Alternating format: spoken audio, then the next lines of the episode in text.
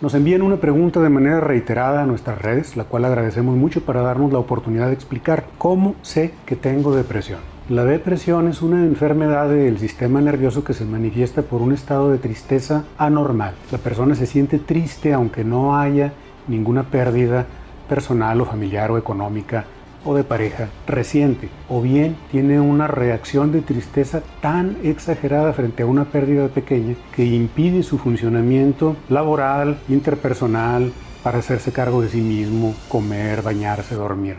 Esa es la depresión.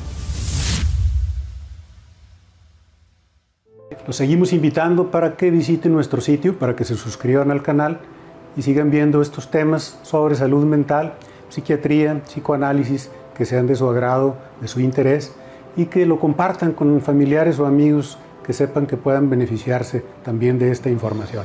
Muchas gracias por haber estado aquí con nosotros. Aquí lo seguimos esperando.